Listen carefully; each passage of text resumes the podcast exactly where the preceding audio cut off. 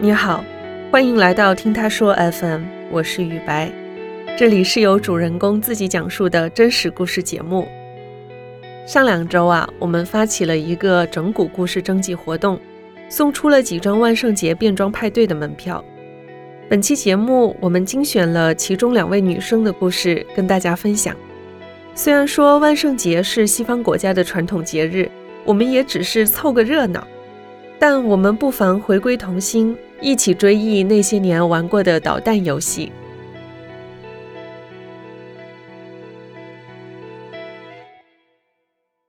呃，我叫阿玲，我今年二十四岁，职业是做跨境电商，家人是在佛山这边发展。呃，我从小是一个非常贪玩的小女孩吧，因为我爸妈就会比较宠我嘛，哥哥也是。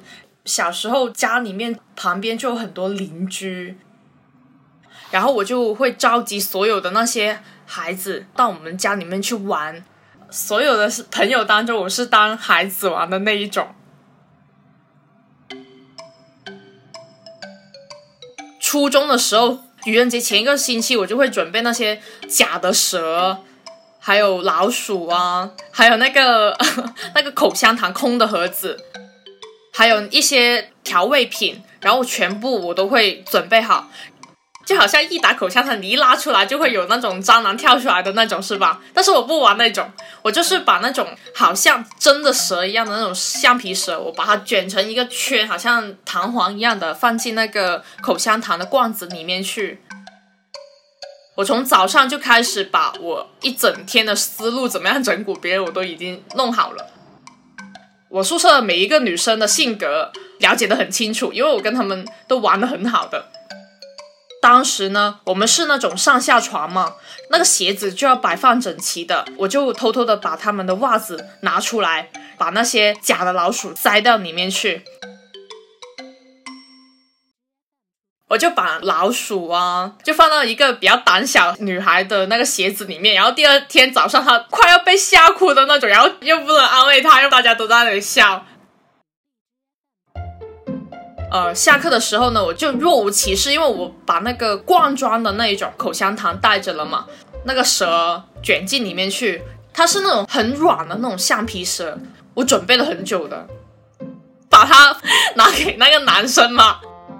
我就跟他说：“你吃嘛，我请你吃口香糖。”就上课的时候，他就拿着那个口香糖一打开，然后那个蛇就跳出来了，他整个人都跳起来了，你知道吗？然后那个老师就很惊讶的问着他：“你干什么？”男生就说：“有蛇，有蛇，有蛇！”一直在后排，一整班人都在轰动了。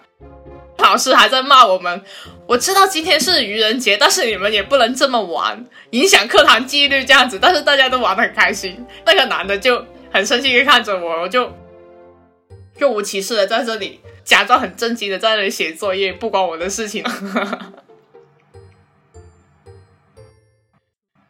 下午的时候就体育课了嘛，你知道四月份广东真的是超级热，就很容易出汗，然后就很渴。体育课他们肯定会喝水的嘛，是不是？那个前排的女生她可能是玩的比较开的嘛，然后呢我就。假装生病，老师，我我想回去教室一趟，我我肚子有点不舒服。他说：“好吧，那你就回去吧。”然后呢，我就把那个盐，其实就很够呛了，三分之一的盐袋，把它全部都倒倒进他的杯子里面去，而且他那个杯子是那种保温瓶，你知道吗？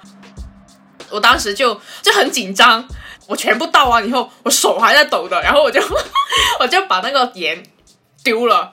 赶紧的回去集合，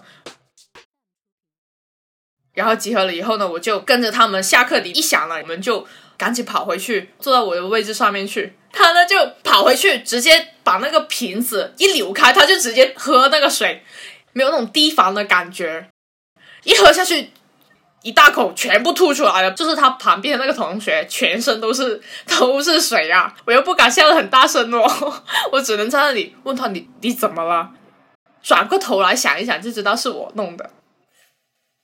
然后呢，我就很害怕他们会报复，但是他们怎么样都玩不过我，因为他们已经被我整蛊的很累很累了，而且我很仔细，当天所有的东西我都会检查一遍再去做的那种，所以我一点都不害怕。就比方说，吃饭之前也会稍微的先吃一点点，看一下有什么不一样的地方，或者是别人请我吃东西，我肯定不会去吃啊。突然之间对我那么好干什么？整蛊的话呢，并不是一件非常坏的事情，是人与人之间拉近距离的一个很好的方式吧。因为呃，你不可能说是谁都要去整蛊，前提是我不会去生气这个事情。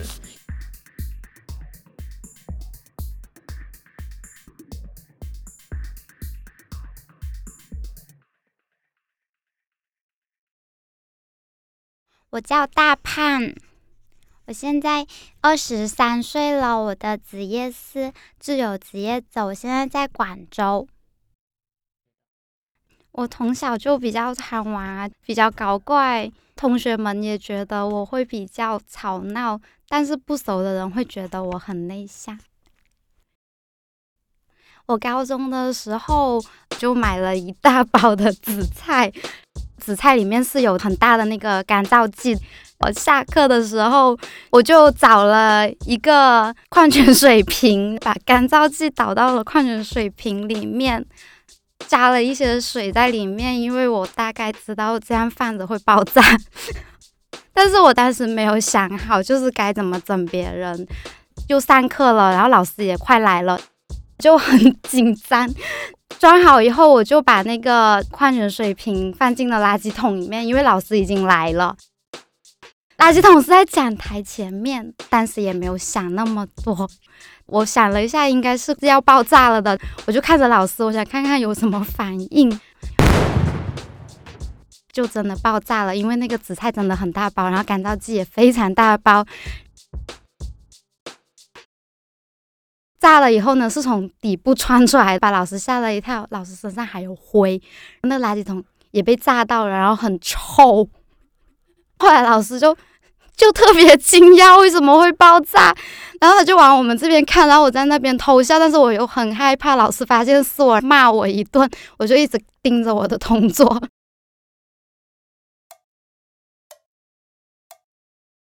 我的同桌是一位反射弧比较长的一个男生，比较呆，就他眼神也经常放空。他不知道这是我放的矿泉水瓶，但是我的同桌也知道爆炸了，就一直看着我的同桌，然后我同桌也很迷茫。老师看着我的同桌，他就觉得是我同桌做的，质问我同桌为什么要干这些事情。然后我同桌很懵逼，他没有跟老师说不是他做，他当时就没有反应过来。后来我的班长坐在我的前面，他和他的同桌去收拾了垃圾桶，但是老师依然一脸敌意的盯着我的同桌。后来下课的时候，我的同桌好像发现了点什么，才回忆过来，是不是我干的？推了一下我的肩膀，说问我为什么要栽赃陷害他。我也不知道为什么老师非要骂你。到后面这件事情也没有被澄清，老师依旧觉得是我同桌干的，我还是那个好学生。有一次我们学校就很有一个很无聊的评比活动，就是要评每个班谁是经常吃零食的前三位，匿名投票。大家同学其实都知道我很爱吃零食，然后我也不知道为什么我就高票当选了第一名，第二名是我的前同桌，第三名是我的现同桌，就我那个比较呆的同桌。后面投票记名出来以后，当天晚上我的老师找了我的同桌出去外面谈话，把他骂了一顿。但是老师并没有找我和我的前同桌，可能是因为上次的爆炸就是后续影响，就影响到了我的同桌。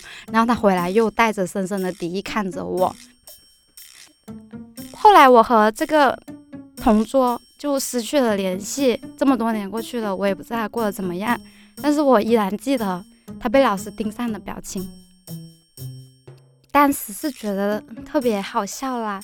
但是现在回想一下，还是觉得有一点对不起我同桌啦。